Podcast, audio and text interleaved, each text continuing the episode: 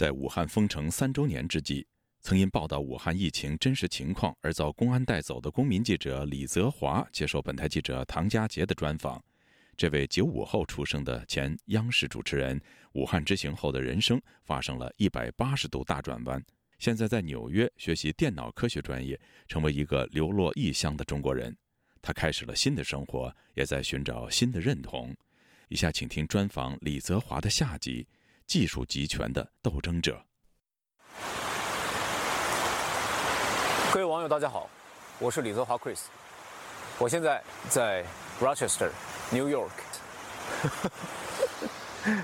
有我就有点傻。二零二二年十二月中的一个周末早晨，我们到离李泽华宿舍不远的安大略湖走走，温度接近冰点，飘起了细雪，湖像海，浪花一波一波的扑向被白雪覆盖的沙滩。背景有灯塔，有美式的小木屋，有绿色的美国路牌。我提议他在镜头前录一段像之前 Vlog 一样的自我介绍开场。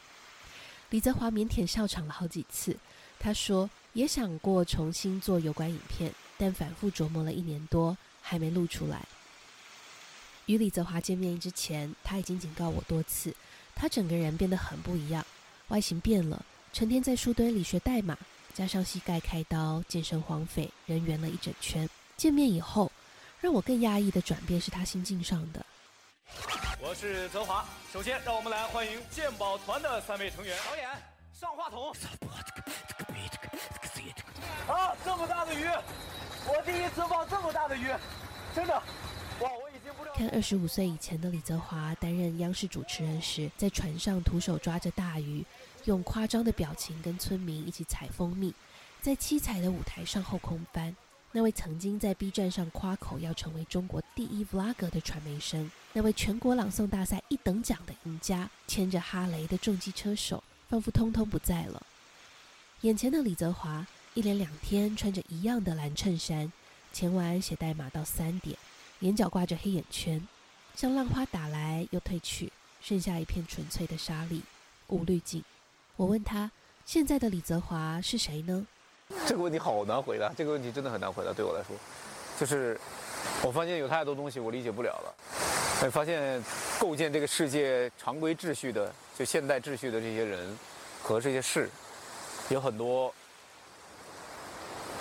他的机理，以及你深入一件事情去看的话，你会发现 I don't know anything。就这感觉，所以我说我是谁？我就是一个学习者，对我就是一个不断在学习的人，然后不断发现自己啥也不是的这样的一个人。对。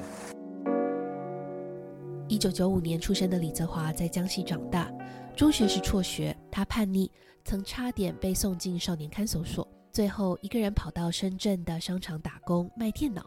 那是胡温主政下的中国，他在深圳看见了改革开放后的大千世界，向往着上海、北京大城市的繁华，于是复读，几年后还真的考上了排名第一的中国传媒大学播音主持系，才华洋溢，又生有一张韩版男星似的脸孔。李泽华在毕业后顺利进入了央视，挑大梁主持美食节目，走遍中国大江南北。我其实也挺感谢我之前的工作。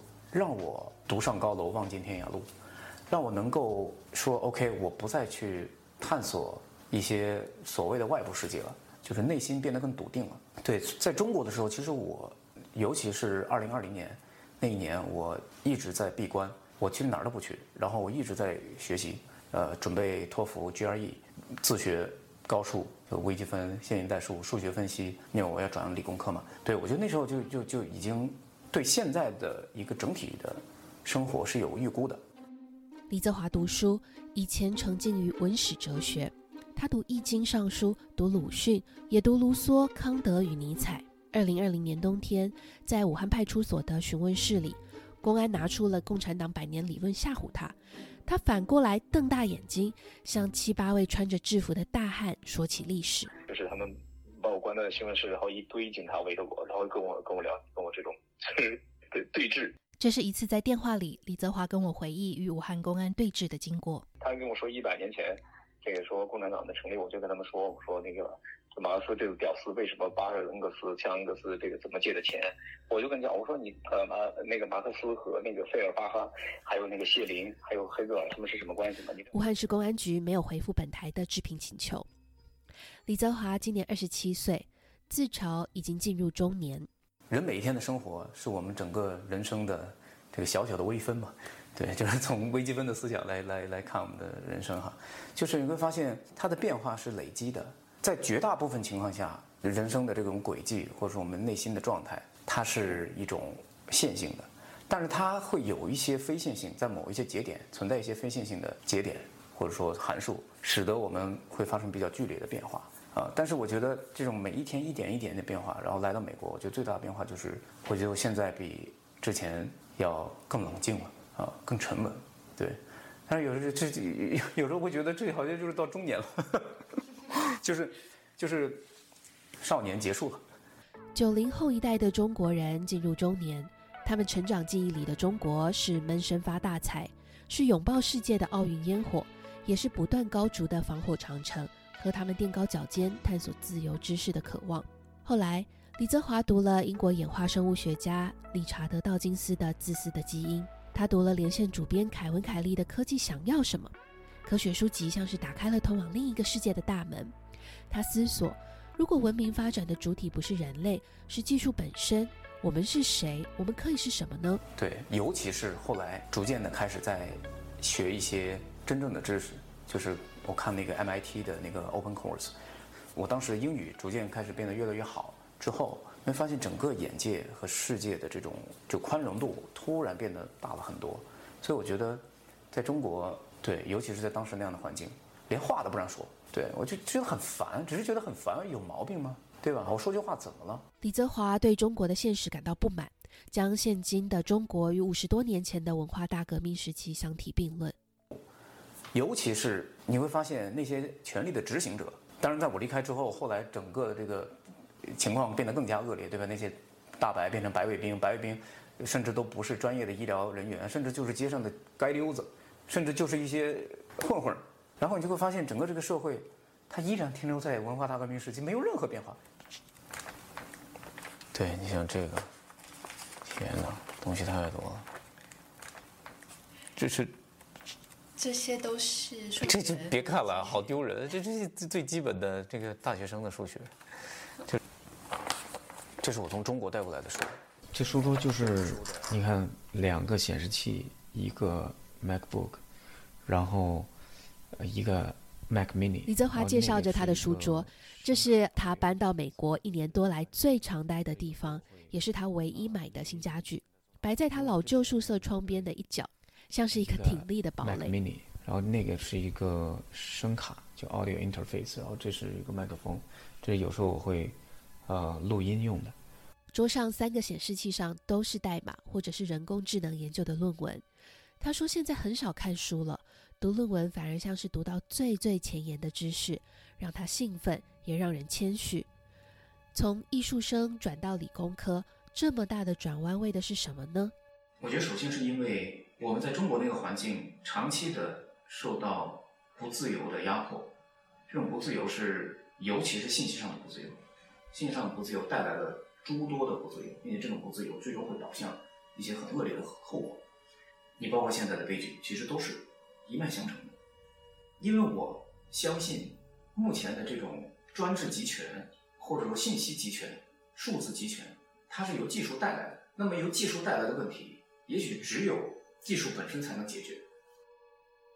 武汉作家方方在他广为流传的《封尘日记》中反思科技，他写道。微博有一种技术，就是你以为你发出去了，但其实没有人能看到。自从知道有此技术后，方明白，高科技作恶起来一点不比瘟疫弱。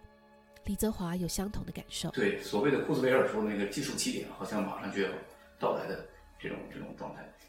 如果一个集权在使用这样的技术在控制人民，那么人民想要反诉他，甚至甚至我连认识对手的机会都没有。所以说，我觉得是很有必要把这些现在。最前沿的这些发展和最落后的社会制度，正在利用这些前沿的技术干的这些事情，我觉得把它抽丝剥茧的、一五一十的，把它掰开揉碎的讲，我觉得是有意义的。对，这也是你你在至少在工作室研中消了这么久，愿意再重新出来讲一下你的过程的原因吗？对。快让我在雪地上撒点野，给我点刺激，哦，大夫老爷。不记得下一句词了。那天早晨在安大略湖边走着，李泽华突然想起了崔健的《让我在雪地上撒点野》，于是就哼了起来。此刻的他正准备毕业，展开新生活。他说：“虽然没有想过要面对银行账户见底这种有点憋屈的人生，但是心安是归处。他计划用自媒体及新学到的电脑专业做些事，为中国观众科普解读技术集权。离散异乡的人重新找工作，也找自我认同，但挂念总是离不开故土。怎么在这块土地上定义新的自己呢？”我问李泽华：“我觉得应该是，我是一个天命使然的斗争者。”就是我一定会把那些我看不惯的东西，像集权、像暴政，啊，用我的方法去跟他们斗争。但是不仅仅是我一个人，啊，我觉得也许我会成为领导者，但是也许我只是一个推动的。在罗彻斯特的雪地里。李泽华突然说出了这个新的身份想象，他眼睛一亮，那一万公里外的故乡仿佛不在远方。自由亚洲电台记者唐佳杰，纽约罗彻斯特报道。